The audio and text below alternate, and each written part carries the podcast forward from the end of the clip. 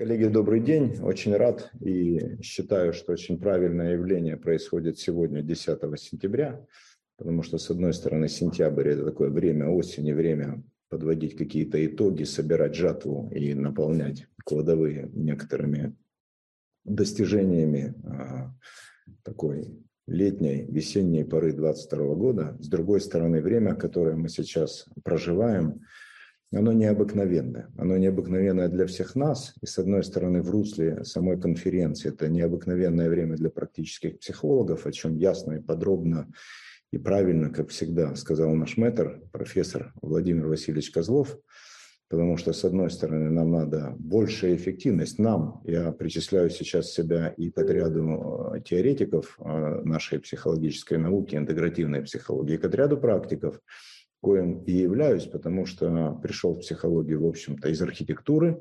Вот отсюда у меня определенный склад мышления конструктивный, что позволило мне сегодня здесь быть в качестве доктора науки, в том числе исследователя и автора большого количества практик, методов, не одного метода, а методов, которые могут быть, пополняют на самом деле кладовую интегративной психологии, которой занимаемся мы все вместе. Вот. А с другой стороны, как практик, я понимаю, что время действительно, и Владимир Васильевич э, очень четко это указал, время необычное. Последние три года это время сложных э, перемен, большого количества вызовов. И вызовы, с которыми мы столкнулись, и биологического, и социокультурного характера, мы не можем их, э, ими пренебрегать, их отрицать, и более того, мы не можем быть прежними. Ну, просто мы не можем быть прежними. Что же это за время такое? Э, для я хотел бы поставить сегодня некоторый акцент в своем выступлении. Это доминанта сегодняшнего дня, а, просто для того, чтобы мы не упустили из виду. Что же мы можем знать? Люди оказались в социальном кризисе. Социальный кризис – это кризис культуры. Это кризис культуры, в котором потеряны всякого рода опоры, в котором э, потеряны всякого рода ориентиры, более того, восстановление ориентиров как в практике, так и а, в мышлении, в сознании, посмею себе, посмею себе сказать, это необходимая, необходимая э, задача, которую необходимо решать. Если мы эту задачу не решим, мы оказываемся в хаосе, и это грозит развалом личности, развалом отношений, социальных конструкций, развалом всякого рода деятельностной практики. Вот. И в этом смысле, кто мы и что мы, это задача, которую, под, перед которой нас поставили. Перед которой нас поставили. Кто? Нас поставило время. Я буду говорить сегодня о времени в том числе, потому что вообще, и это опять э, совпадает с тем, ну или совпадает, или просто мы давным-давно как бы в одном поле знания находимся с нашим профессором, с нашими лидерами интегративной психологии, э, которые собрались в Международной академии психологических наук, совпадает э, с идеей неоднозначности прямолинейной детерминации знания, детерминации информации, детерминации последовательности, из которых вырастают причинно-следственные связи. Не все однозначно, более того, все неоднозначно. Все неоднозначно, достаточно сильное заявление. Поэтому мы будем говорить действительно в парадигмальном толке и позволю себе часть своего выступления изложить некоторую теорию, которая является, вот сейчас будет уже правильно, перейти Кирилл, на я извиняюсь, а можно будет на весь экран сделать? Да, вот так, да? Да, вот. отлично. Вот. А, поэтому я часть своего выступления как бы позволю себе дать теорию, с которой на самом деле очень практична. Я совершенно согласен с Владимиром Васильевичем, прямо благодарен ему за эти тезисы, потому что моим страданием является иногда встреча с практических психологов с недостаточностью владения методологией и теорией психологической науки, потому что теория – это безупречный инструмент, а для, и ничто так не делает инструмент эффективным, как теоретическое знание, вот, потому что действия по интуиции, действия по харизме, действия по каким-то дополнительным, на самом деле, сигналом и источником, который получает практический психолог. Я ничуть не отрицаю, что кроме такой научной логики текста существуют разные вводные, но научная логика текста и вообще логика текста, которую исповедуем мы все, делает нас вменяемыми. И одна из задач современного практического психолога, кроме личной супервизии в среде, которой он доверяет, ну, как минимум в среде интегративной психологии, которой мы принадлежим. Это в том числе наполнять свой инструмент внятным текстом, отчетностью, способностью выразить ясно, почему, как и что производит практический психолог в своей работе. И иногда практические психологи, а правда, что практические психологи – это люди, которые пришли из самых разных сфер деятельности. Мы говорим и про, астролог, и про астрологов, и про нумерологов, и про всех людей, кто имеет живой контакт со своей аудиторией. Живой контакт с людьми несет ответственность перед людьми. Но как организована ответственность, как организован этот контакт, насколько эта практика социально э, адаптирована и безопасна, об этом надо говорить в 2022 году, потому что мы все попали в этот самый информационный, я бы сказал, в информационный террор. Вспомните, пожалуйста, весну этого года, и простите, что я как бы усложняю немножко, может быть, состояние сегодняшнего дня, но мы должны быть правдивыми, потому что мы в практике. Так вот, а, теория, которую я вам предлагаю, на базе которой построено все в нашем институте, в том числе метод нейрографика, о котором я во второй половине доклада своего дам некоторый урок. Надеюсь, вы все порисуете, поэтому пока я что-то говорю, вот, будьте добры, посмотрите, что у вас есть под рукой маркеры, причем вот именно маркеры, в другом случае, может быть, карандаши. Худшая версия, если у вас в руках там шариковая ручка с тонким стержнем, потому что то, что мы будем делать на практике и рисовать, просто действительно хочется поделиться работающим инструментом и вы его можете освоить прямо сегодня. Вы можете освоить для того, чтобы начинать производить изменения с собой, не торопясь это делать с другими, пока вы не получите соответствующие квалификации и образования, чтобы можно было работать с другими. Напоминаю еще раз, что все-таки работа с другими, по-моему, это очень ответственное занятие. И к нам психологам, практическим психологам, очень точно применимо медицинское. Главное не навредить. А для этого надо хорошо знать и быть отчетным человеком. Итак, про теорию. А, прозвучала уже фраза про парадигмы. Когда я вышел на докторскую диссертацию, руководителем которой был Владимир Васильевич Козлов, и защитить диссертацию удалось в 2019 году, в августе 2019 года, надо сказать, что она была подготовлена всего за год, вот, и добро на эту консультацию я действительно получил а, как бы, у, у подножия дзенского храма, у подножия а, как бы, пещеры Бадхихармы в Шаолине, Владимир Васильевич сказал, дерзай. Оставалось только написать. Но к тому времени уже много, времени, много было работы произведено в логическом смысле, в смысле построения мышления, в смысле построения диалога, в смысле построения нейронных цепочек, определяющих последующие выборы клиентов на этой теории. Но сама теория была названа дерзкой. И сама теория предполагает некоторую дерзость. Я вообще считаю, и в этом смысле получил добро Владимира Васильевича, что размах должен быть широким, что дерзость должна быть соответствующая масштабу э, задач, потому что дело, дело даже не в масштабе личности, потому что личность, по-моему, растет вместе с масштабом задач, на которые личность может замахнуться. Масштаб задач был высокий, а именно создать универсальную теорию гуманитарного знания. Я понимаю, что это звучит достаточно дерзко, потому что, с одной стороны, потому что просто дерзко. Просто универсальная теория – это всегда дерзко. С другой стороны, мы занимаемся интегративной психологией, и выйти на универсальность, на универсум, на потребность реализации универсума в своем мышлении, в осознании, в том числе в практической работе, потому что мышление – это просто инструмент решения задач. Мышление не, не оторвано от задач. Мышление – это всегда инструмент, это так эволюционно произошло. Но с другой стороны, была интересная реплика – с моей стороны, э, и отсюда я использую такой термин «полная история всего», как наш ответ, я это так говорю, наш ответ высокоуважаемому и прекрасному человеку Кену Вилберу, который в свое время написал такую толстую книгу, вот мне ее подарил один высокий топ-менеджер, владелец большой такой, вот, э, которая называлась «Краткая история всего». Меня тогда поразил парадокс, что краткая история излагается в книжке в полторы тысячи страниц – мне же захотелось парадоксально решить историю полной истории всего в одной схеме. И схема, которая сейчас представлена перед вами, на самом деле содержит в себе ну, невероятный объем знаний. Весь универсализм, о котором мы говорим, лежит в этой схеме. Я это проиллюстрирую на следующих сеансах. Сейчас просто прошу обратить внимание, может быть, сфотографировать схему, может быть, найти э, материалы об этой модели где-нибудь в дополнительных источниках, но обратите внимание на термины, которые здесь лежат. Во-первых, здесь существует прошлое, настоящее и будущее.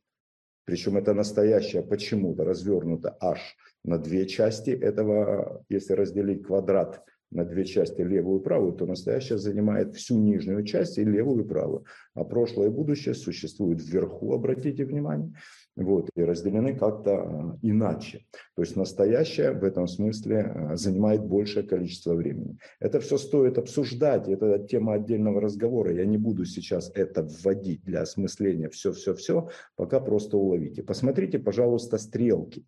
Стрелки двигаются по кругу, по часовой стрелке от первого квадранта восток, премодерн, ко второму квадранту юг, модерн, постмодерн, запад и метамодерн, север.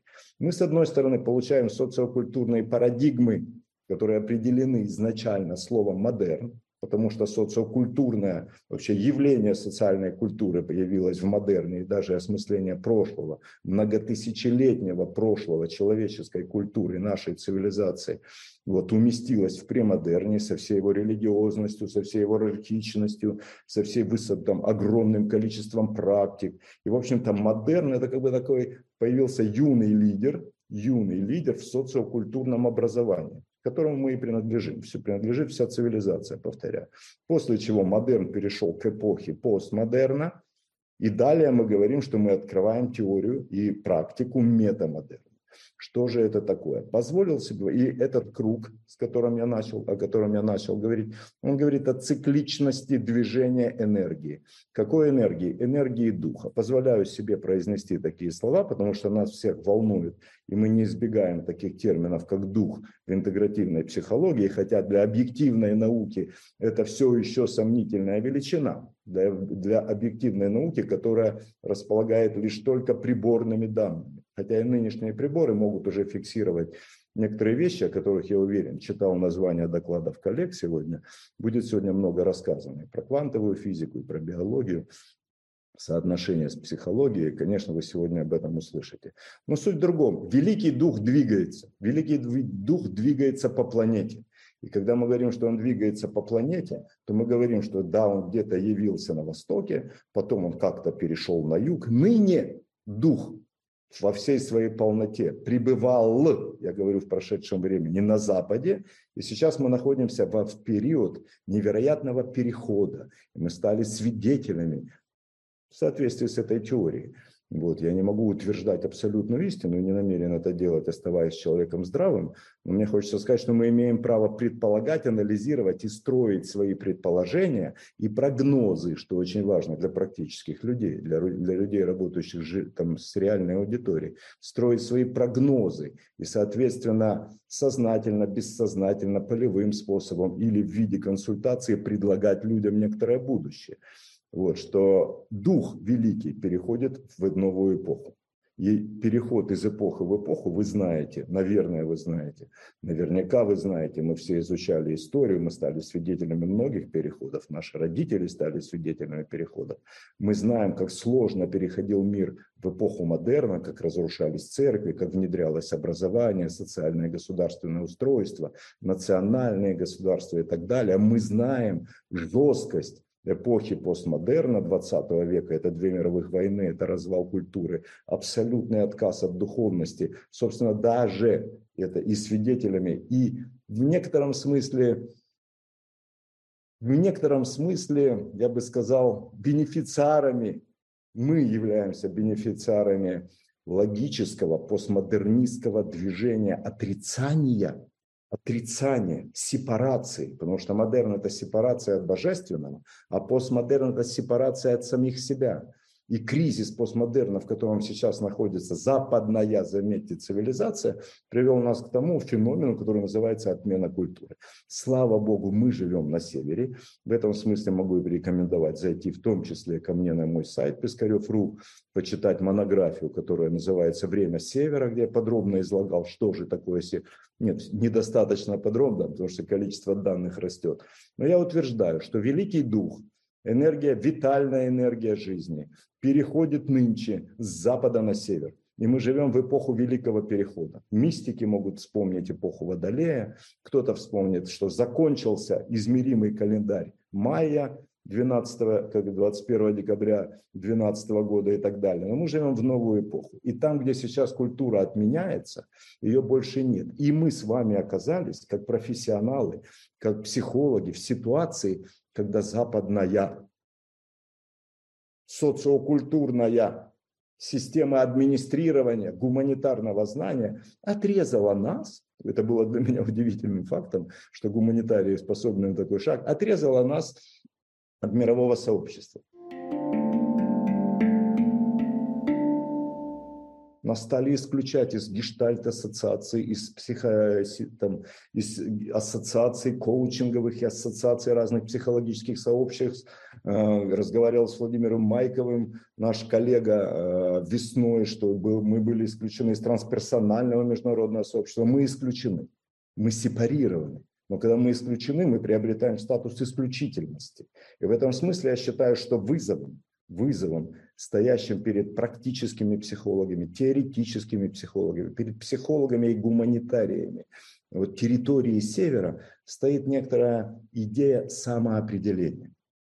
Потому что дух переходит на север, и на севере он должен обрести свою уникальную идентификацию.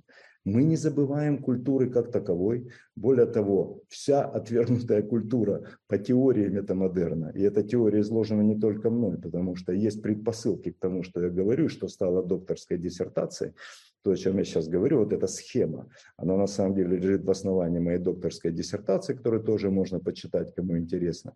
Но для меня важнее, что это совершенно практическая вещь, вот, которая универсальная теория, которая позволяет нам объединиться, которая позволяет нам понять, кто мы такие, позволяет решить уникальный по сложности вопрос, который был не решен никогда прежде никем, системно видеть будущее, системно знать будущее. Иногда я себе позволяю говорить, что мы вообще разговариваем из будущего. Мы разговариваем с людьми прошлых эпох, а соответственно и прошлых парадигм знания, Потому что если говорить, что такое парадигма, то это изначальное знание. И изначальное знание, на котором строится все остальное, собственно, вот мы говорим, есть четыре парадигмы.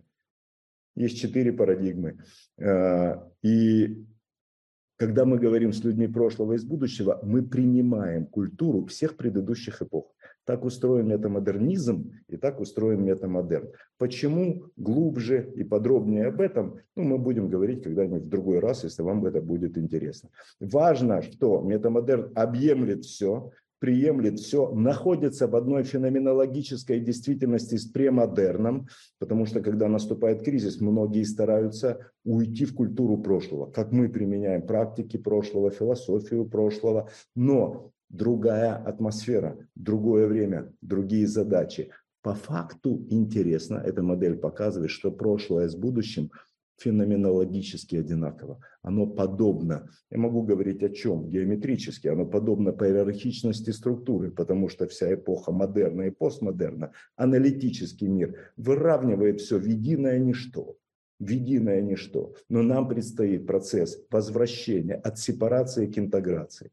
Отсюда интегративная теория, отсюда полная история всего. Еще одна фраза. Почему полная история всего? Вы знаете, сейчас у нас определено более 500 вот такого рода рамок, которые описывают через квадратичность мира, очень хорошо обоснованных, мифически, научно, с учетом западной культуры, восточной культуры, духовной культуры, философии, психологии, коучинга, менеджмента. Поэтому только, можно только подойти к этой теории и увидеть э, аналоговые инструменты или иначе амплификацию разного рода структур, гуманитарных структур а, в единую теорию. Амплификацию, то есть усиливающую одно другую. Пойду дальше по презентации. Надеюсь, общее введение я дал. Итак, основная задача – это самоопределение. И через самоопределение из будущего, самоопределение из метамодерна, самоопределение из нашей отчизны я не, на, как бы, не оголтелый патриот.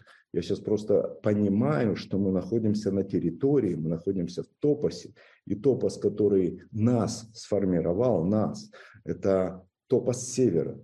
И вот топос севера, Вот пришло его время, пришло то время, когда мы можем сказать, какое счастье, что мы здесь родились, какое счастье, что мы говорим на русском языке, какое счастье, что нам удалось войти в эту науку, стать гуманитариями, стать людьми именно сейчас, потому что сейчас эта территория, этот топос набирает силу времени.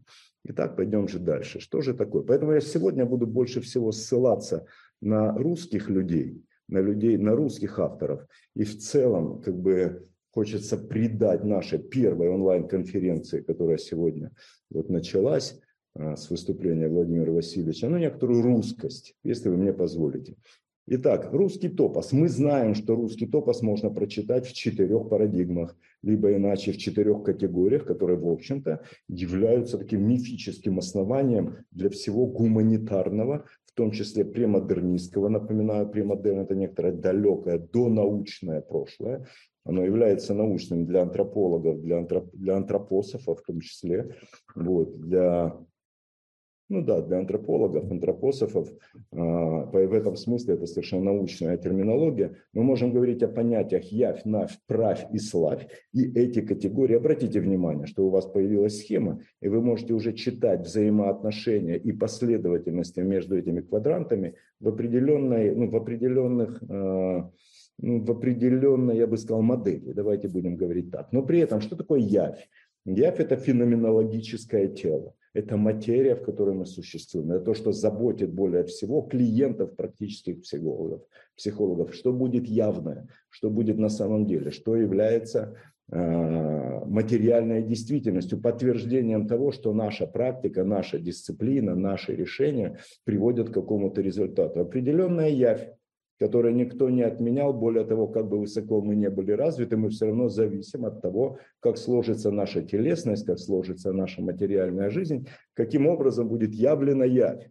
Явь, от нее выявляется навь, Навь – это информационный поток, который определяет, в общем-то, душу, который определяет индивидуум, который определяет личность, в том числе характер, все практики развития. Это все некоторая навь это некоторое наведение, это некоторая внутренняя работа, это практически трансовое состояние сознания. Заметьте, не расширенное, не нуминозное, а все еще трансовое состояние сознания, когда мы погружены в идею, а любая идея – это идея себя. Смело заявляю, мы можем об этом спорить, но любая идея – это идея себя, в том числе идея проекции себя.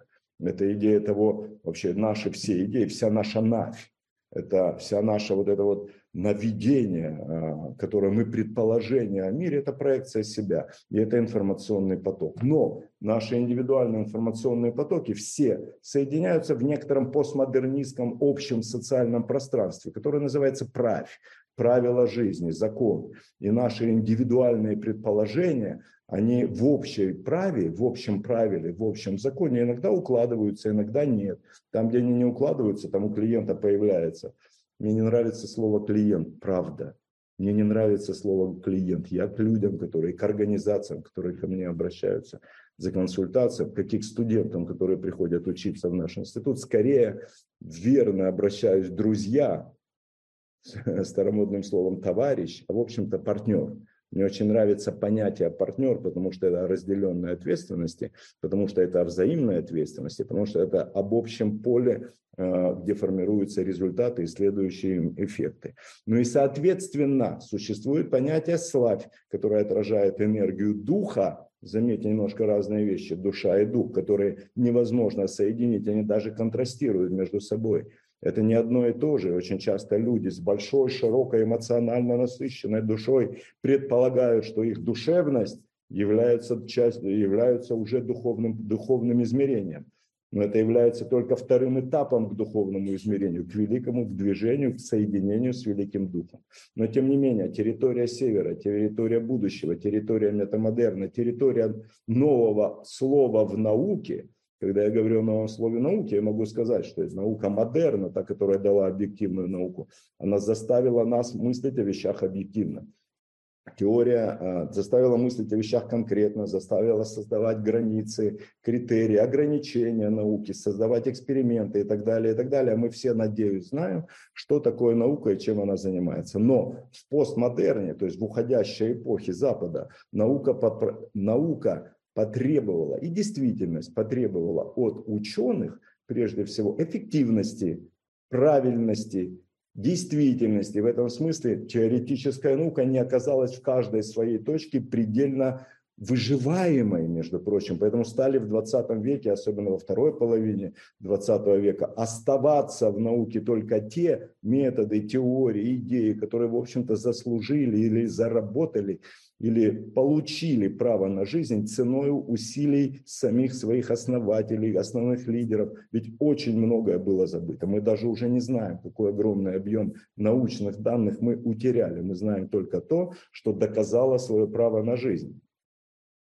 А сейчас мы говорим, что должен произойти какой-то следующий поворот науки, потому что когда переходит парадигмальный переход, а каждую границу этого креста мы можем видеть как некоторое э, трансцендентное явление. Это такой переход трансцендентный от премодерна, от яви к нави. Это трансцендентный переход. От нави к праве это трансцендентный переход. Это всегда переход к чему-то новому. И каждая новая эпоха, каждая новая э, эпоха, заметим, ведь мы сейчас говорим о том, что меняется век, э, меняется реальность на столетия вперед. Почему и как, это тоже отдельный разговор. Сегодня, увы, мы не успеем поговорить обо всем. Но суть в другом. Мы попадаем в новую эпоху. Мы должны переопределить задачи науки. Мы должны переопределить э, тренды науки. Мы должны переопределить термины науки которые мы используем, потому что в новом языке, в новых явлениях существует сейчас тот, кто является потребителем науки, тот нормальный живой человек, к которому обращены практически психологи. Собственно, и теоретики тоже, потому что теоретики служат не ради этого, существуют, служат. Знаете, в искусстве и в науке люди служат. Только недавно понял, почему наука и искусство так близки. Потому что наука – это искусство мышления. Вот и все. Искусство – это наука, это искусство мышления. Ну, это такое еще один определенное, еще одно легкое определение для нашей конференции. Итак, русский топос определен в четырех квадрантах, что, в общем-то, вводит нас в некоторую парадигму русскости. Но сейчас хочется вспомнить одного великого русофоба, в том числе, чтобы подтвердить, что мы не отрицаем, что наша культура, что метамодерн, что север вмещает в себя всю культуру. Мы не, не отрицаем никого. Дерево не может оторваться от своих корней. Отпиленная ветка не существует без ствола. Элементы культуры не существуют без всей культуры. Метамодерн, будущее, не может существовать отдельно от своих прародителей не может существовать. Но интересно вспомнить, что в одной из своих работ, причем, между прочим, по-моему, в феноменологии духа, Гегель описывал, что а, даже политические тенденции, они имеют характер а, территориальный. И в этом смысле политические тенденции в управлении точно так же существовали в некоторой явь. Это явь, это явь, которая существует прямо сейчас. А, в идее жесткого правления, восточная часть, восточный дух, и это то, что ушло. Потом появилось некоторое подобие демократии, это и такой юг, это уже европейский юг, это Греция, Рим, свободные граждане, но кроме свободных граждан решения принимали в свое время, а, ведь существовали рабы, просто граждане не свободные в том числе, ну и так далее, и так далее. Но идеи принятия решений, куда, как жить, как существовать, какие принимать решения в целом существовали только для свободных граждан. Постмодерн – это германский мир, это некоторая идея о том, что все граждане принимают решения, но все граждане это не значит, что все поселенцы, это не значит, что все люди. И в этом смысле западный постмодернистский мир отрицает некоторых людей на планете при принятии решений, при принятии гуманитарных трендов, при определении вот этих направлений движения в будущее, просто отрицает тех, кто не граждане, тех, там, тех когда, государств и их парламентов, хотя рассуждают они о жизни всей планеты. Я говорю сейчас о гуманитарной жизни, мало, а, хотя как только как эффект, предполагая политические и прочие эффекты. Но суть в другом. Метамодерн – это некоторый славянский мир. И Гегелю приходилось сделать некоторые поклон и некоторую такую ссылку на то, что все равно нас всех ожидает другая идея, идея интеграционная, идея, что все люди существуют в одном пространстве, мы все связаны одной сетью, мы все связаны одной ризомой, если говорить биологическим языком, мы все являемся, как бы, питаемся одной корневой базой. одной корневой базы. И славянский мир, мир метамодерна, мир севера, мир вот этой вот славе, если обратиться к предыдущей рамке, это то, что нам предстоит. И поэтому мы должны переориентировать наши институции, наши институты, наши отношения к тому, что, откуда и как, э, и какие, что, откуда, как и какие эффекты нам дает пользуясь обстоятельствами русского языка. Итак, Гегель. Гегель сказал, хотя не только Гегель, а может быть отдельная тема доклада о том, какую славу пели как бы будущему России всякого рода а, русофобы э, западного образца. Но тем не менее, интересно, что движение духа позволил, как бы я позволил себе, люблю очень это, эту лекцию, эту тему выступления Владимира Васильевича Козлова, к которому я всегда прислушиваюсь многие годы, то, что движение духа в определенном смысле определил Владимир Васильевич Козлов. Дух пребывал в состоянии консерватизма, после чего раскрывается экспансия, или языком Гумилева набирается пассионарность духа. Пассионарность это, прояв... – это дух, проявленный в людях. И вот эта passion, эмоциональность, экспансия духа идет куда-то дальше, возникает новая эпоха, где происходит трансформация духа. Вот постмодерн, тот кризис, в котором сейчас существуют люди, наши клиенты, я думаю, что нашим клиентам сейчас, в общем-то, во многом-то не так уж и плохо, потому что у них есть надежное будущее, это будущее интеграции.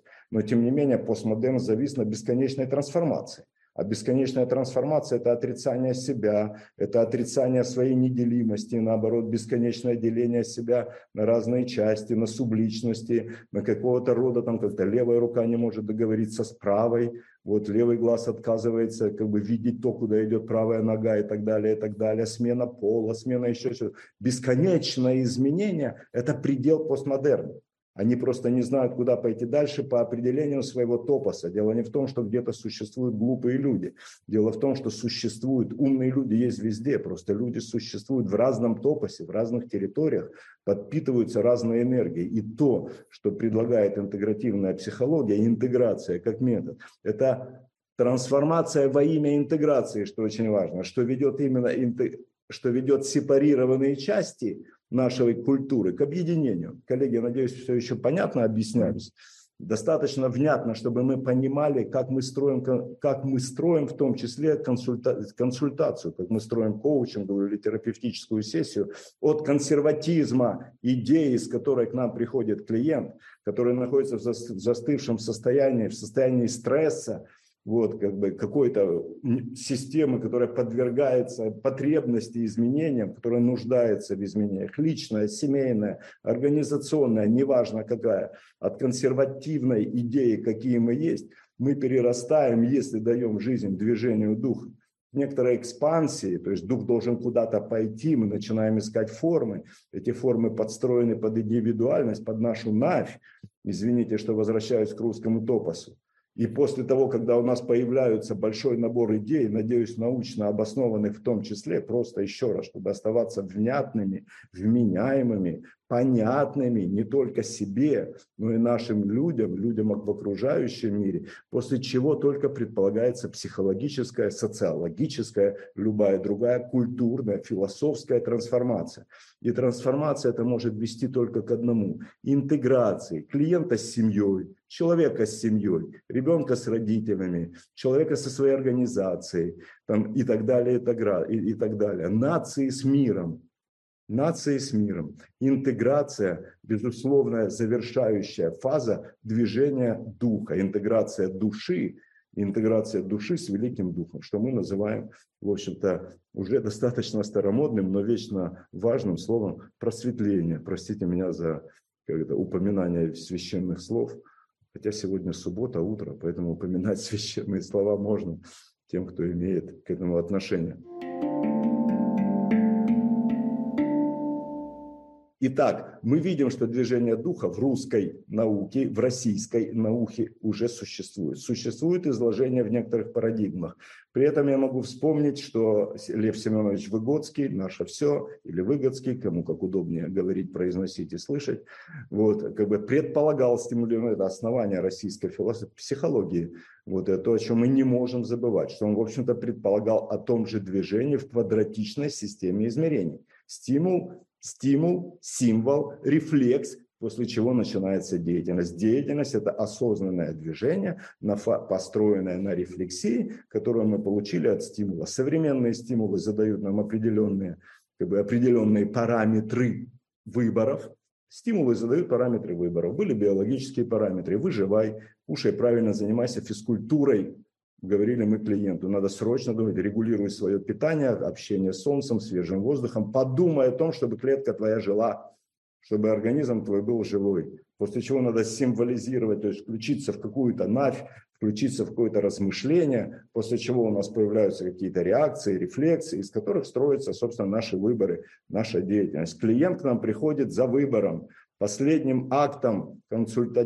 действия консультанта является подстройка клиента к, след... к, шагам, к шагам завтрашнего дня какую деятельность ты будешь вести после того, как ты прошел сессию дыхания, или ты прошел какую-то энергетическую настройку, или ты занимался чем-то сам, или ты прошел какую-то гештальт-сессию с бесконечной рефлексией, или ты прошел что-нибудь еще. Какую деятельность? Что в итоге? Вопрос. И в этом смысле деятельностный подход, организационный деятельностный подход, и в этом смысле опять слава школы российской там, психологии, философии, методологии, организационный деятельностный подход, вспоминаю Георгия Петровича Щедровицкого – и сына его Петра Георгиевича тоже. Вот. Э, мы говорим, что российское мышление или, или иначе, мышление, которое мы представляем как универсальное в российской психологии, является одно, одним из базовых оснований. В этом смысле мне очень нравится, я очень люблю вспоминать деятельность и работу Ухтомского Алексея Алексеевича, один из первых нейропсихологов, великий человек, который в свое время определил понятие психической доминанты. Если сейчас вспоминать, откуда происходит множество, множество практических методов, например, гештальта, экзистенциальных подходов терапии – вот я сам менее занят терапией, больше занят коучингом. Это принципиально разные вещи, но тем не менее обязан знать, как сказал Владимир Васильевич Козлов, обязан знать. Если ты работаешь с людьми, ты обязан знать, чем ты занимаешься, откуда идут те или иные тенденции, хотя бы чтобы не заблуждаться самому, чтобы слепые не вели слепых.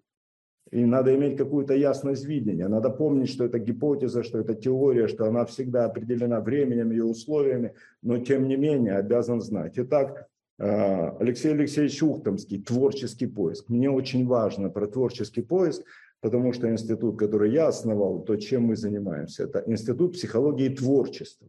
Потому что творчество – это то, чем занят человек в этом самом мире. Это единственный способ, по-моему. Это утверждение дерзкое, когда я говорю про единственный способ. Достаточно дерзкое утверждение в принципе, но творчество – это единственный способ решить проблемы трансформации. Потому что когда мир разваливается на части, он нам дает строительный инструмент, строительный материал. Для чего? Для того, чтобы мы могли что-то создать, интегрировать из этих частей разломанной культуры мы можем что-то создавать. Но творчество – это созидательный процесс. Итак, Алексей Алексеевич Ухтомский, который в том числе закладывает э, как бы, основания квадратичного мышления. Я знаю, что если сейчас меня слушает Владимир Васильевич Козлов, он делает так. Ах, вот стервец Пискарев, потому что столько лет я говорю о троичности мира, и тут плюс одна парадигма. Я готов объясняться, я готов вступать в хороший диспут, но дело ведь не в том, какие существуют теории. Дело в том, насколько они интегративны интегрируются между собой. В этом смысле 4 всегда примет 3. Владимир Васильевич, мой поклон.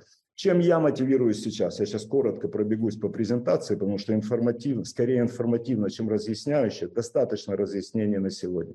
Вы знаете, когда мы ставим проблему человека, проблему человека в мире, нам надо искать кто, есть ли у нас основания в нашей культуре. И я лично сейчас очень увлечен творчеством Михаила Михайловича Бахтина, или Бахтина, опять же, с, ударениями у нас по-разному, я люблю говорить Бахтина, где есть измерение другого. Там, где есть измерение другого, там всегда есть субъект, там есть я. И в этом смысле Бахтин, по-моему, предложил целый набор измерений, в том числе измерения русской соборности, то есть русского вечера, русского мышления, вот этого нашего общего гуманитарного объема, я не буду, я не буду даже говорить плоскости, общего гуманитарного объема.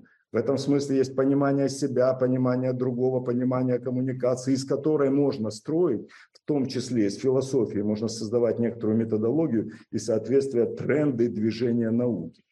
Вот. Что очень важно для нас, что на базе, на базе этой теории метамодерна, а правильно говорить, теории парадигмального анализа, потому что мы занимаемся парадигмальным анализом, а, вырастает, с одной стороны, универсальная теория для всех инструментов, которые мы разрабатываем в институте, с другой стороны, понимая, что такого рода мышления прежде не существовало, нашим специалистам надо, ну, как бы сложно жить в мире разного рода ассоциаций. Поэтому мы создали ассоциацию, которая называется Международная ассоциация нейрогештальт. Слово гештальт, как вы знаете, обозначает целое. И почему мы использовали такой термин? Потому что нам его подарили наши немецкие коллеги, сказали, вау, да это полный гештальт в одном из моих выступлений в Швейцарии.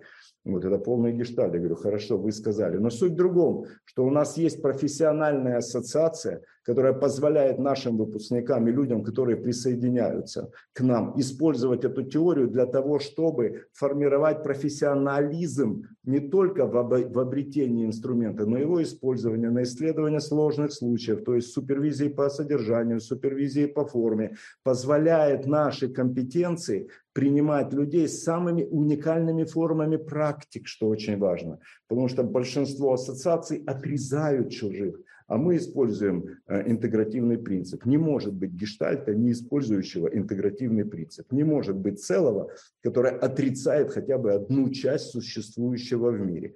Понятно, что то, что мы делаем, и Владимир Васильевич об этом хорошо сказал, спасибо, Владимир Васильевич, за добрые слова, мы очень международные. Научное произведение, международные патенты, так построена наша деятельность, и такие инструменты, о которых я сейчас скажу, разработаны в нашем институте, что они находят отклик у людей самых разных стран.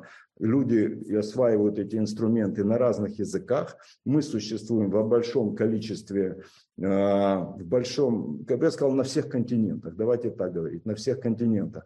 Важно, что нашу же работу, научную работу, мы делаем эффективной, доказываем ее эффективность. И в том числе частью эффективности нашего движения является постоянное, я бы сейчас сказал, административное закрепление как бы шагов там, метров и километров нашего пути. Потому что эффективность не бывает только в строчках. Эффективность подтверждается другими инстанциями в разных, разного рода. Научная степень – это подтверждение твоей эффективности мышления, способности изложения, практическая эффективность, отзывы твоих клиентов – это твоя деятельность, подтверждение деятельности, административное подтверждение и другие виды подтверждений создают нам основу для этого самого творчества. О чем я сейчас говорю? О том, что, коллеги, кто слышит меня, не стесняйтесь, а более того, даю такую как бы лайфхак, простите меня за термин, даю некоторую такую установку, что нужно двигаться вперед, все время закрепляя за собой пройденный маршрут все время закрепляя во всех инстанциях, закрепляя за собой пройденный маршрут. Тогда ваша эффективность будет расти. И доверие клиентов к тому, что вы будете делать, тоже будет расти. Что же мы делаем в институте? Сейчас очень бегло про инструменты, а потом нейрографика. Мы в институте разрабатываем инструменты и методы. Все это построено на такой же квадратичной модели человека, что человек есть тело, человек есть чувство, человек есть интеллект, простите, мышление как функция, и душа, и душа. И душа – это некоторая новая категория для науки, потому что всегда это было отдано поэтам, литераторам, вот, и только самые смелые из ученых там, могли позволить себе использование слова «душа» в каком-то научном дискурсе. Как я счастлив, что эти ученые в основном находятся на территории как бы, топоса севера. И эта универсальная теория, построенная на модели человека, я могу сейчас упоминать, и Станислава Грофа и прочее, создала нам как бы целую культуру, как бы целую инструментальную культуру. Здесь вы сейчас видите просто некоторый набор знаков и логотипов, но тем не менее у нас еще существует э, четыре знака качества. У нас всегда территория любви, не может быть по-другому. Всегда чистая школа, то есть это этика, безупречные отношения, чистота ссылок и так далее. Мы заняты руками, и вот именно наш институт, мы практикуемся на том, что у нас есть некоторая идея умных рук. Знаете, в системном мышлении есть закон, что чтобы выйти, чтобы изменить систему, надо выйти за ее пределы. Мы не можем изменить мышление клиента с инструментами мышления. Нам надо включать что-то еще, проективные методы умные руки, способность к микромоторике, я уже веду немножко к нейрографике, но не только это. Способность работать руками формировали, это смелое заявление, формировали способности и качества неокортекса, человека разумного. Человек был разумный, потому что что-то умел, например, писать. Сейчас человек писать разучился, он умеет попадать в букву на экране, он нажимает только кнопочки. Мы занимаемся умными руками, мы развиваем эффект ясного видения. Метамодерн, территория севера – это ясное видение. Понятно, что перекликается с чистым видением некоторых там наших буддийских коллег и так далее. Чему я, собственно, рад. Какие у нас есть инструменты? У нас есть четыре школы, сейчас очень быстро – четыре школы, большая география распространения, филиалы института, аспирантура, что очень важно, потому что нашим научным руководителем института является, сам институт – это часть как коллективный член Международной академии психологических наук, а нашим научным куратором является Владимир Васильевич Козлов, а кто же еще? Но тем не менее, у нас существует аспирантура, в которой наши же люди на наших же инструментах пишут удивительные работы. У нас уже появились доктора наук, уже появились кандидаты наук, опять будут защиты этой осенью, зимой. То есть мы активно работаем в то время, это одна из практик, одна из практик творчества в тяжелые времена. Людям надо дать опору для мышления, опору для осознавания, опору для идентификации. Более того, не только опору для выживания, а опору для движения вперед. И занятия наукой сейчас в такие времена разлома, когда непонятно за что браться, вот это очень ясная траектория строительства своей личности. Это вообще удачные времена, потому что бесконечное количество опыта вокруг бесконечное количество вот этих новых вводных, вводных, которые требуют осмысления.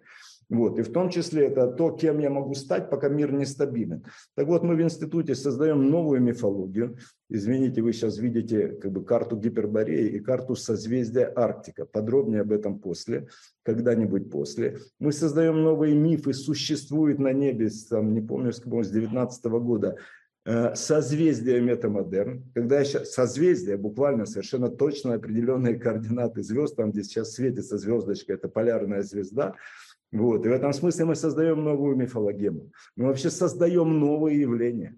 Мы творчески относимся к тому, что нам предлагает реальность, не пытаясь вернуться в прошлое за его инструментами, а смотря на настоящее из будущего. А в будущем будет все по-другому.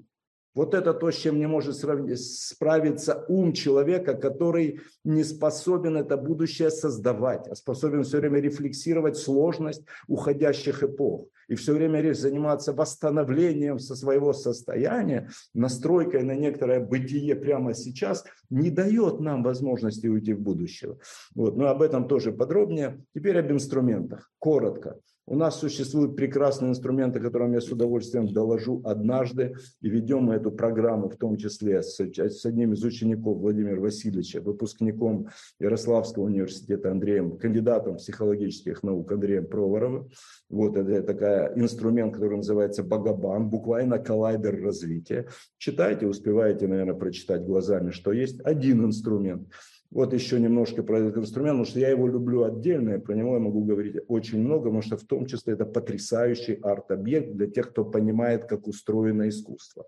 Я вообще считаю, что искусство, эстетический принцип, даже если ссылаться на масло, это тот уровень, который нельзя перешагнуть, нельзя не освоить, если ты хочешь перейти вот от идеи познания к идее духовной реализации, вообще какой-либо духовной реализации. Другой инструмент, который мы создали, абсолютная мобилизация, проекция логоса, я бы сказал, в прибор, инструментальный прибор, что важно для практических психологов, пирамида развития. Потрясающий инструмент, любви к нему моей не, не, не перечесть. Это потрясающая программа, которой не было раньше. Все, что мы делаем, не было раньше принципиальным принцип, принципиальной идеей нашего института создавать то, чего не было прежде. Я сейчас уже говорю о том, что это приборы, которые пришли к нам из будущего. Как когда-то из будущего к нам всем пришел компьютер. Вспомните те времена, когда мы боялись его включить. И уж когда даже если осмелились нажать кнопку и включить, не знали, как выключить. Отдельная идея – это идея мультиролевой личности. Тоже не уникальная идея, или иначе не уникальная идея, но уникально оформлена для работы практических психологов уникально дополненная методическим материалом, потому что все, что мы делаем, мы создаем модели, мы наполняем их методическим материалом, мы создаем все, чтобы практический психолог мог взять инструмент вместе с теорией, с методом, с единой теорией, универсальной интегративной теорией знания и идти к клиенту. Мы находимся вот там, мы обращены к людям, готовим профессионалов, которые новыми инструментами способны создавать новую реальность своих людей. Ну и, конечно, про нейрографику. Нейрографика уже стала лауреатом золотой психеи, признана во всем мире, я бы уже сказал, в другом признании особенным образом уже и не нуждается. Хотя большинство наших работ, научных работ созданы, конечно, на базе инструмента нейрографика. Почему? Популярно, за 8 лет от момента возникновения слова прошла такое-то, ну, прошло, Фрейд 8 лет ходил со статьей о психологии бессознательного. Фрейд 8 лет носил статью. У нас за 8 лет 36 стран, стран больше тысячи инструкторов, больше 7 тысяч специалистов, переводы на языки, э, работа на разных языках в курсах. Изданы, пока издано две книги по нейрографике. В этом году будет еще издана книга по пирамиде развития. Мы работаем, институт работает. Это не только работаю я, работают специалисты. Поэтому в целом я могу сказать, что все, кто принадлежит школе и вообще философии интегративной психологии, интегративной философии, может найти здесь себе место под крышей одной академии, Международной академии психологических наук конечно же. И, конечно, нейрографика, которую я сейчас вам буду потом предлагать рисовать вместе со мной, осваивать базовый инструмент, стала очень известна. Больше полутора миллиона человек в мире, я думаю, около миллиона человек в России сейчас заняты нейрографикой. Что очень важно, что это люди самостоятельно решают свои проблемы. У них пропадает потребность бесконечного третьего между собой и доской решения. У них как будто бы пропадает потребность в психологе. Коллеги мне скажут, а зачем тогда такое нам, а как же мы будем жить на этом зарабатывать? Как будто бы пропадает, потому что в любом случае квалифицированный наблюдающий определяет движение квантов сознания своего клиента. И в этом смысле такое молчаливое даже, я бы сказал, дзен присутствие квалифицированного человека, психолога, обладающего знанием, обладающего пониманием, обладающего ясностью, представителя территории любви, если хотите, является безупречным катализатором успешной практики клиента. Ну и, конечно, инструктор, специалист может направить, может подсказать, потому что все равно клиент всегда, когда как ребенок, вот на этом поле сталкинга, на этом поле, где надо пройти неизведанное в процессе трансформации, в процессе интеграции своей проблематичности, своей отделенности, своей фигуры с фоном, которая называется реальная жизнь. Нейрографика, что мы сейчас будем изучать? Мы сейчас будем изучать, э, как рисовать нейрографическую линию. Она уникальна, я об этом расскажу чуть поподробнее, кто хочет, кто сфотографирует, кто успеет прочитать. Тут есть несколько определений. Например, уникальное определение нейрографической линии, которая является главным материальным активом кроме самого слова нейрографика, самого метода. Это линия, которая не повторяет себя на каждом участке своего движения, и ведем мы ее туда, где не ожидаем увидеть. Уникальная формулировка, вот что такое нейрографическая линия. Можно еще говорить о нейрографическом паттерне, но об этом чуть позже, когда мы уже будем рисовать. Что еще могу сказать, коллеги? Что мы продолжаем работать в аспирантуре. Все, кому интересно продолжить свою научную работу, конечно же, под руководством Владимира Васильевича Козлова или под его кураторством, может поступить к нам в аспирантуру, которая сама по себе превратилась в мастерскую молодых ученых – нам нравится, что мы учим людей писать статьи, мы даем определенный темп, ритм, мы даем возможность стать ученым, не самостоятельно барахтаясь в этом поле, как же это все сделать, а попасть в среду, где это все получается, с тем, чтобы в достаточно короткие, оптимальные сроки выйти на защиту Международной Академии, на наш уважаемый совет – Владимиру Васильевичу Козлову, который является безупречным, спасибо вам еще раз, куратором всей нашей работы. Поэтому научная работа в нашем институте может оказаться для вас ну, в некотором смысле решением Куана, а как стать ученым, как исполнить этот самый свой интеллектуальный долг перед своим собственным потенциалом.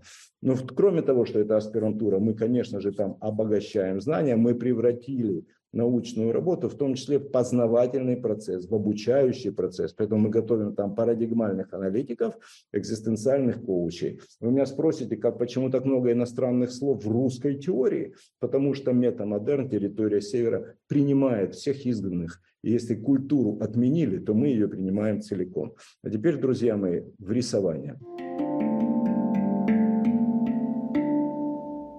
Можно пару слов? У меня есть 15 минут завершить, и эти 15 минут хватит, чтобы обрести некоторый инструмент, который может остаться с вами до последнего дня вашей жизни. При этом я утверждаю, дерзко утверждаю и при этом совершенно правдиво утверждаю, что если вы будете использовать этот инструмент, то последний день вашей жизни наступит сильно позже, чем вы можете предполагать даже в своих самых смелых мечтах. А движение к этому последнему чудесному дню перехода в божественное пространство будет приятнее и комфортнее с каждым днем. Всегда, когда вы используете что? Нейрографическую линию. Итак, рисование. Нейрографическая практика рисования – основная, основной инструмент, основная находка – это эта самая нейрографическая линия. Я уже говорил, может быть, кто-то запоминает, может быть, кто-то записывает. Нейрографическая линия, прежде такой не было никогда ни в искусстве, ни в науке, ни в, ни в проактивных методиках. Никто не рисовал таким образом. Но я ее увидел везде. Об этом можно читать лекцию, можно написать поэму. Из нейрографических линий состоит весь мир. Мы в целом говорим, мир состоит из кругов и линий, круги и линии резонируют между собой.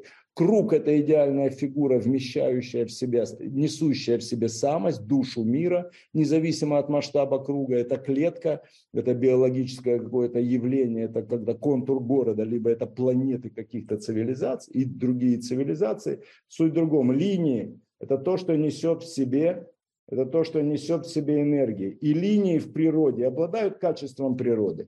Основное отличие природы от культуры том, что в культуре все повторяется, культура за счет повторения, говоря графическим языком, языком орнамента, отделялась от природы, потому что она, орнамент, как основное графическое явление культуры, это бесконечное повторение.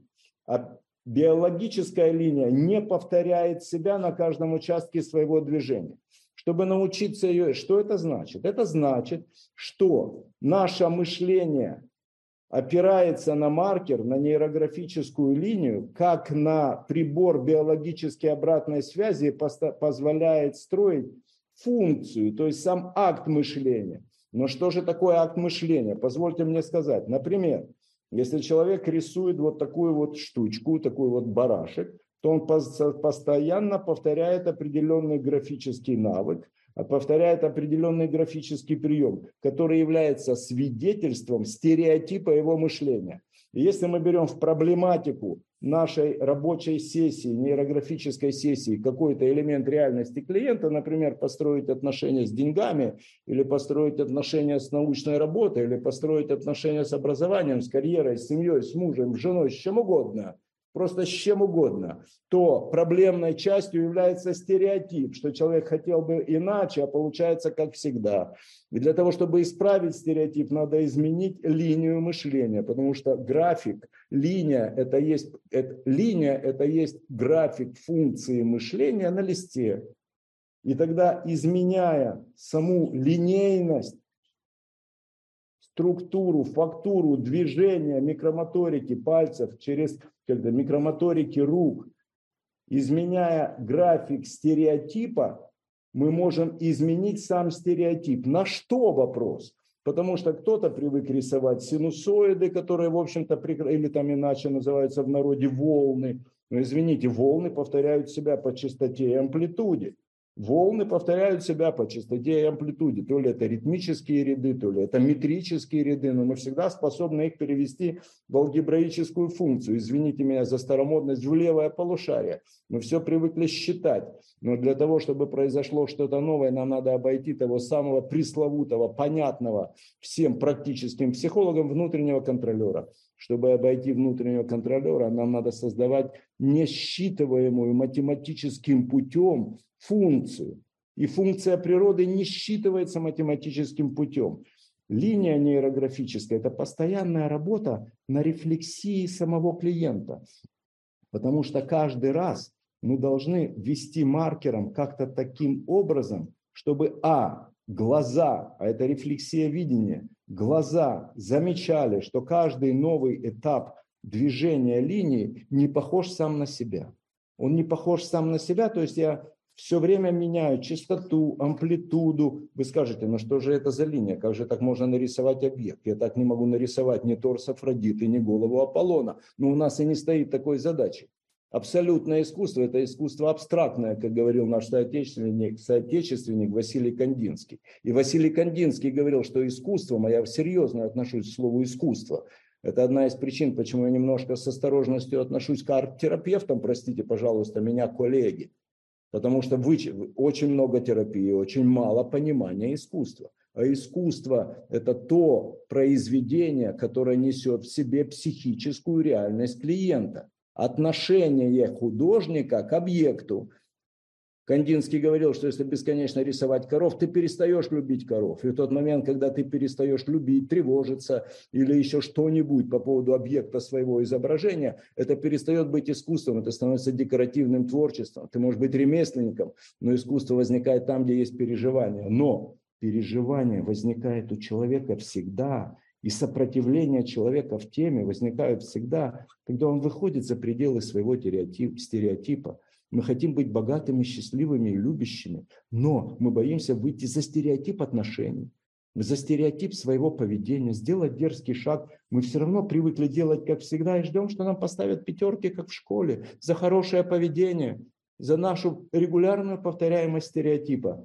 Нейрографическая линия идет туда, где не ожидаешь ее увидеть. Вы знаете, есть некоторые аналоги этого, э, этого сказания. Например, а, одно из, один, одним из аналогов из русской сказки является волшебный путь. Пойди туда, не знаю куда. Найдешь то, не знаю, что найдешь. Но тот, кто идет путем пойди туда не знаю куда, приходит героем, приходит с подвигом, приходит с результатами, тому достается полцарства и красавица жена, прекрасная анима в душе героя. Когда мы создаем линию, которая не похожа сама на себя на каждом участке своего движения, мы в том числе способны сталкиваться с тревожащим переживанием. Мы поднимаем те переживания, те бессознательные импульсы, которые лежат на пути достижения чуда, Заметьте, я сейчас говорю о чудесных эффектах. Я сейчас не говорю просто о планируемой работе. Я говорю о чудесных эффектах. Да, вектор движения может быть задан, например, из левого угла в правый верхний, из левого нижнего, но само движение происходит по непонятным нам траекториям. Жизнь происходит по непонятным нам траекториям. Это надо признать, если мы хотим быть практическими людьми. Если наука прокладывает, архивирует понятные траектории, уже пройденный путь, исследует, как это было, то философия, а главное дух человеческий, главное стремление, амбиция человеческая, это идти туда, где можно получить то, что называется счастьем, любовью, либо каким-то другим формам результата на, наяву, в той самой яве, в феноменологическом мире, так чудесно описанным Гюссерлем и всеми последователями феноменологического подхода, а значит и практическими психологами – Потому что практический психолог, который не опирается на феноменологический э, принцип, ну, практически не существует наяву. Он существует в нави клиента или в своей собственной нави. Могу вспомнить еще одно такое, я бы сказал, э, амплифицирующее заявление про линии, про маршруты. В священном писании сказано «Пути Господни неисповедимы». Если мы хотим идти путем Духа, путем Господа и в нашей, в русской культуре говорить, это не пошло, если ты не предал дух, если ты не предал культуру, если ты хотя бы хоть как-то признаешь, что это может быть, ты можешь быть кем угодно, агностиком, воинствующим атеистом, но признай, пожалуйста, право других людей верить, чувствовать, знать, переживать, стремиться, идти духовным путем. И движение линий, движение маркера – определяющая неисповедимость, незнание, куда ты придешь, линия идет не туда, где ожидаешь ее увидеть, позволяет тебе проложить такую нейронную дорожку с помощью инструмента, которая обеспечивает тебя положительным результатом. Откуда я знаю про положительный результат? Извините, интерсубъективность главным инструментом в жизни человека является его интерсубъективность. Человек смотрит в себя и говорит, да, понял, понимание пришло, герменевтическое недопонимание закончилось, вдруг пришло славься, вдруг пришла благость, вдруг пришло явление. Бесконечный опыт. У нас на сайте описано, нам люди присылают. Это не я описываю, у меня времени не хватит. Более двух тысяч полож... случаев положительных результатов. Это за 8 лет с момента появления слова. И это люди, которые нам еще что-то прислали. Более двух тысяч случаев чудесного решения проблем. Можем ли мы говорить, что чудо неисповедимо?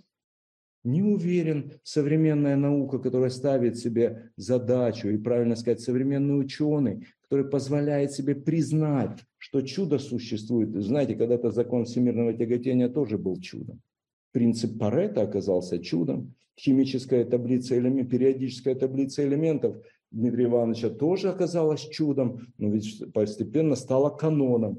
То, что мы делаем абсолютно научно, построена на рефлексии, за счет того, что существует рефлексия реального человека, есть возможность измеримости самого разного рода приборами, поэтому нам очень нужны люди, которые хотят измерять, которые хотят архивировать такой бесконечно ценный метод, как нейрографика. Почему ценный? Потому что понятный, полезный, эстетически выверенный. Что такое эстетика? Тоже отдельный разговор. К сожалению, у меня 6 минут осталось, я уже не могу как бы, не могу и не должен, и неправильно поведать сразу все. Потому что мне нравится работать с людьми, которые ищут. Кто ищет, обрящет. А кто не ищет и ждет, что ему принесут, тот все еще находится когда в эпохе модерна, юности человеческой, который верит, что потребительские свойства характера обеспечат ему качественную жизнь. Нет, творческие свойства личности обеспечат ему то качество жизни, на которое он дерзко претендует. Я надеюсь, каждый из нас, из вас дерзает на то, что у него будут клиенты, будет материальный доход, будут эффекты клиентов, будет хорошая качественная жизнь не только для себя, но и в мире вокруг. Почему? Потому что мы способны эту жизнь создать. Потому что энергия духа приходит на территорию севера. Потому что наш топос, наши инструменты, то, что мы создаем, то, что мы исследуем, то, что мы объединены в единое сообщество, интегративная психология, еще раз славься этот мир, который позволил мне туда куда-то зайти, встретиться вместе с великими учителями, с чудеснейшими профессорами, с потрясающими коллегами, с тем подходом, который дал жизни вообще моей собственной, а соответственно и всей моей семьи и так далее, и так далее, вот дал возможность жить так, как я живу и никакой другой жизни хорошей представить себе не могу. Амбициозно мы способны мыслить, что мы способны на все.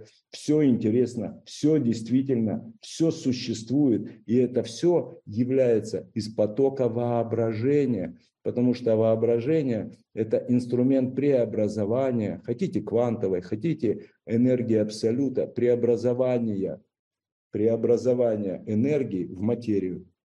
Слоганом нашего института является простое словосочетание «воображение первично». На эту тему тоже можно почитать. Еще раз, у меня на сайте есть монография, которая так и называется «Генезис воображения». Между прочим, слабо исследованная тема в науке. Друзья мои, присоединяйтесь к рисованию. Очень важно, что глаза нам позволяют отслеживать что линия всякий раз идет куда-то, не в ту сторону, где ты ожидаешь ее увидеть линия не логистическая, как отрезок между точкой А и точкой Б, а линия природы. Присмотритесь на трещинки как бы на земле, на, не знаю, на линии облаков, на линии как бы прибоя волны, на линии, не знаю, все линии природы, они абсолютно нейрографичные. В этом смысле сама линия – это не изобретение, а открытие, потому что она всегда была с нами. Но и яблоки падали на головы многих людей, аж пока Ньютон не превратил их в какой-то метод какую-то формулу. Поэтому там слава, слава падающим яблокам, слава природе, слава бытию, в котором мы существуем, потому что огромное количество открытий вокруг нас всегда. И давайте не будем удивляться, что мы продолжаем что-то создавать потому что некоторая законченность науки, законченность познания, ну как-то фоном существует в около научной среде как будто бы придумать уже ничего нельзя, и мы должны вечно эксплуатировать то, что сделали до нас наши деды, отцы и деды. Так нет, каждый из нас может создать что-то такое, что добавит плюс один шаг в движении личном, в движении коллективном, в движении всего, всей цивилизации к одной простой идее всеобщего гармоничного счастья. Это не утопия, мы говорим, и вообще нейрографика существует, и миссия нейрографики, сделать планету рисующей. Я лично убежден, что когда критическое количество людей, а это значит процентов 10 по Гумилеву, ну или процентов 30 по Паретту, начнут рисовать нейрографику, в мире начнут происходить качественные изменения глобального характера. А Дидро когда-то сказал, что нация, которая научит своих детей рисовать, превзойдет все другие нации в математике, геометрии, физике и других науках. Давайте сделаем свою жизнь лучше. И еще раз хочу добавить еще один критерий. кроме того, что глаза постоянно способны рефлексировать, что же это за линия, насколько она стереотипна, или всякий раз ты можешь ввести ее уникальным творческим способом, у нас есть еще один критерий, тактильный, телесный. Потому что всякий раз, когда движение выходит за границу стереотипа, это как новое движение ногами в танце или как новый навык руками. Это всякий раз очень тревожащее, не очень приятное, я бы сказал, раздражающее ощущение. И люди, которые ориентированы на тактильность или легко связывают визуально-кинестетические ассоциации, визуально-кинестетические параметры, ощущают, видят и ощущают, что всякий раз переходят в какую-то зону дискомфорта. Вы помните эту чудесную фразу, что развитие находится именно там. Развитие не находится там, где жену найдешь и коня обретешь. Развитие находится в зоне дискомфорта, там, где смерть найдешь, смерть своего эго. Но чтобы сгладить эту штуку, чтобы трансформировать энергию поднимающегося, накопленного, его больше нигде нет. Оно не возникло в тот момент, когда ты повернул маркер откуда-то. Оно поднимается изнутри, потому что в твоей теме очень много сопротивлений. У клиента в теме сопротивлений. Все хотят любви, но все боятся любви. Все хотят денег, но все боятся денег. Так вот, чтобы трансформировать эту энергию в позитив, на каждом повороте линии мы применяем нейрографический паттерн. Округляем, округляем, в этом смысле сглаживаем. Скажу по-французски, гламурим нейрографическую линию. Делаем ее красивой, Поэтому любой угол, любой треугольник – это некоторая такая проекция архетипа конфликта войны Марса Ареса, а всякое сглаживание – это проекция Брамы, проекция гармонии, проекция материнского лона, груди, проекция самости на линии мышления. 12.00. Я вынужден остановиться, чтобы остаться пунктуальным. Коллеги, спасибо вам. Павел, спасибо большое за такой шикарный доклад, прям подробное такое объяснение. А, есть пару вопросов, мы можем буквально минутки две? Если вы позволите, я могу, да. Все, отлично. Сергей Фатахов задает вопрос, в чем разница между интеграцией и закрытием гештальта? Закрытие гештальта как будто бы... Разница, я бы сказал, э, в определении смыслов. Является ли закрытие гештальтом интеграцией? Не всегда этот факт. Растворение фигуры в фоне принципиально интегративно, потому что фигура объединяется с фоном. Закрытый гештальт может сказать, это можно предполагать, это надо выяснять у клиента, не является ли это, что закрыл эту тему и больше ее не касаюсь. То есть сепарация некоторой проблематики из своей жизни. Например, человек сказал, я уже открывал бизнес, я разорился в 90-е годы, для меня это закрытый гештальт, я больше никогда. И тогда это не интеграция в действительность, Потому что в действительности бизнес, предпринимательство – это форма самореализации. И в этом смысле закрытый гештальт не всегда интеграция фигуры в фон. Угу. Окей. А Ольга Град задает, а почему не дух в четвертом квадрате? Почему не дух? Да, не а дух. дух. Дух. Да, потому, дух. Потому что дух – это максимально абстрактное выражение энергии в гуманитарном смысле слова. В этом смысле человек развивается от тела, грубой, консервативной реальности. Тело – это тоже представленный дух, просто в консервативной реальности. Потом появляются чувства, это экспансия духа, появляется текучесть, если говорить о состояниях воды, например, ну или материала. Появляется текучесть, чувства текут. Это тот же дух обретает новые свойства. Но это еще не конечная форма, поэтому мы говорим, что это фаза. Уважаемый Сергей Переслегин говорит о фазовых кризисах, о фазовых развитиях. А потом следующая трансцендентальная форма – пар, ну или иначе новое состояние духа, что на языке телесности или языке состояния человека называется мышление по скорости, по объему, который занимает мышление. Это скорее пар, если проводить, амплифицировать как бы естественный материал. И дух – это когда то, что в нас консервативно заложено при рождении, превращается в свою абсолютную форму. Когда человек превращается или интегрируется с духом, он и проживает это самое чудесное просветление. Угу. Перестает быть собой, зато становится всем. И еще один вопрос, последний. После метамодерна будет неопремодерн? Э, скорее, знаете, если так по временам, знаете, премодерн это много тысяч лет. И когда я рассказываю об этом подробнее, я свожу аналогию с перинатальными матрицами Станислава Грофа. И вы помните, что первая фаза – это 9 месяцев, вторая фаза, ну максимум сутки, модерн. Давайте смотреть на исторической линии человечества. Да? Когда-то нам предложили историческую линию, товарищи модернисты. Давайте смотреть историю в линию. Так вот, первая фаза премодерн 9 месяцев, вторая сутки. Представьте, какая разница в масштабах времени развития цивилизации. Но предопределена она моделью жизни человека. Культура создана нами, мы ее все время воссоздаем через себя. Третья фаза постмодерн ну, сутки в худшем случае, ну, там несколько часов, тяжелые роды, если это несколько часов. Но третий родовой канал, постмодерн, вот, который сейчас происходит, вот этот кризис, это постмодерн, это родовой канал цивилизации.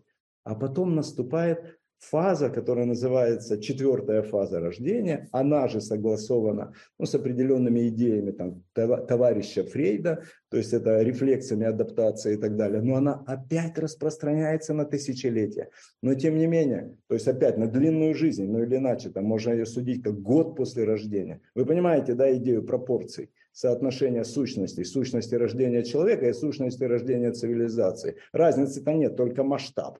А масштаб влияет только на банальные умы, потому что там большой ум видит пропорции, вот, относительность явлений. И в этом смысле метамодерн закончится, но он по модели перейдет в новый премодерн, в новое движение духа. Когда? Ну, не знаю, сначала проживем, давайте проживем несколько тысячелетий эпохи Севера. Надеюсь, то, что мы делаем, внесет свою лепту в общее движение интегративной психологии жизни людей ну, как минимум на наших территориях. А в общем-то, дай бог всем.